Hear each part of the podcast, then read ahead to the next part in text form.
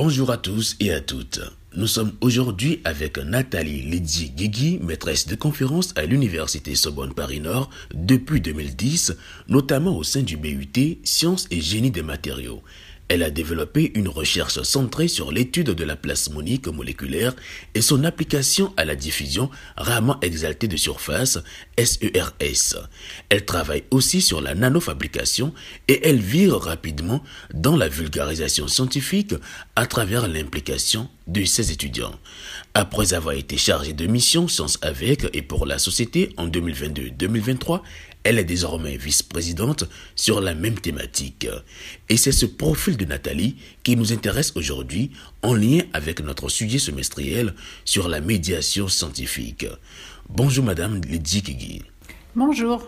Vous avez été nommée à la fin du mois d'octobre vice-présidente Sciences avec et pour la société. Alors, lorsqu'on parle justement de sciences avec et pour la société, de quoi s'agit-il et quels sont ses objectifs? Science avec et pour la société, ça pose plusieurs questions. Euh, c'est de savoir comment est-ce qu'on fait une science qui a un intérêt pour la société, donc pour les citoyens, les citoyennes.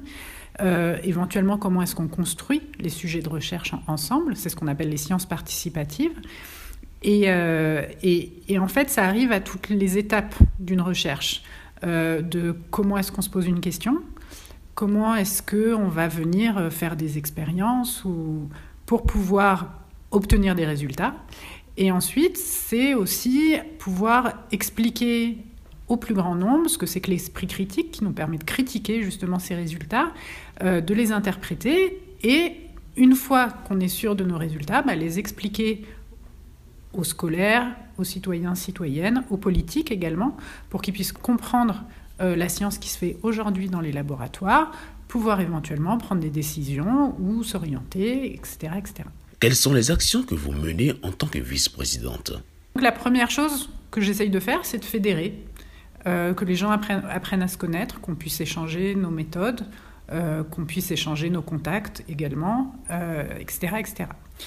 Et puis ensuite, j'essaye de développer justement, de mieux communiquer avec le territoire, avec les gens du territoire, et donc par exemple de, renforcer nos liens avec les associations avec lesquelles on travaille déjà.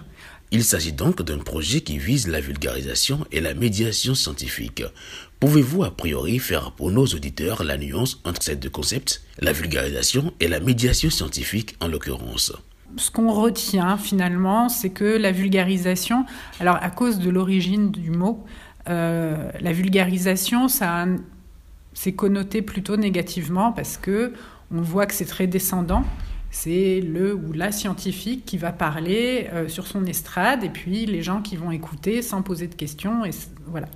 La médiation, l'idée, on entend plus le mot de médiateur, médiatrice, où l'idée c'est de faire le lien entre les scientifiques, et un vocabulaire très particulier, des concepts qui demandent de très longues années d'études, et puis des gens qui sont novices ou naïfs dans ce domaine, qui peuvent avoir fait de longues, de, longues études, mais pas dans le domaine qui est abordé, etc., etc. Donc il y a besoin finalement de faire le lien entre les deux, et ça c'est ce qu'on va appeler la médiation scientifique. Donc il y a normalement beaucoup plus d'interactions euh, et puis euh, une organisation pour pouvoir poser les questions, communiquer, etc. Puisque l'objectif est de rendre public, notamment auprès des jeunes, les travaux des scientifiques, quel est l'engouement que vos activités suscitent auprès de vos cibles? Donc finalement, il y a assez peu d'accès euh, sur le territoire à cette culture scientifique qui est produite par les laboratoires. Et dans le même temps, les gens se posent des questions parce que c'est la nature humaine de se poser des questions. Donc, quand on propose quelque chose, une activité, euh, et je pense par exemple à une association universitaire hein, qui a été créée euh, par, par, l'université, par un chercheur de l'université qui s'appelle Christophe Dossi, qui a créé une association qui s'appelle Atout Science. Euh, quand il organise une visite de laboratoire ou une visite de l'association, en fait, euh, son problème, c'est qu'il a trop de monde à gérer. Il y a trop de demandes par rapport à ce qu'on peut offrir. Ça, c'est un. Alors, d'un côté, c'est flatteur, parce que ce qui prouve qu'il y a une utilité, il y a un besoin. Euh, d'un autre côté, ça nous attriste toujours d'être euh, obligé bah, de refuser des gens ou de dire non, on ne va pas pouvoir gérer autant de personnes. Récemment, vous avez signé une charte des sciences et recherches participatives en France. Pouvez-vous juste nous dire en quoi consiste cette charte et l'importance qu'elle occupe aujourd'hui au sein de l'action Science avec et pour la société? Alors cette charte, elle est très importante. Euh, science participative, ça veut dire quoi? Science participative, c'est la rencontre entre les scientifiques et les citoyens, les citoyennes. C'est-à-dire, c'est comment faire, et c'est ce que dit la charte en fait, hein, euh, comment faire pour que des gens qui ne sont pas spécialistes du domaine participent à la recherche.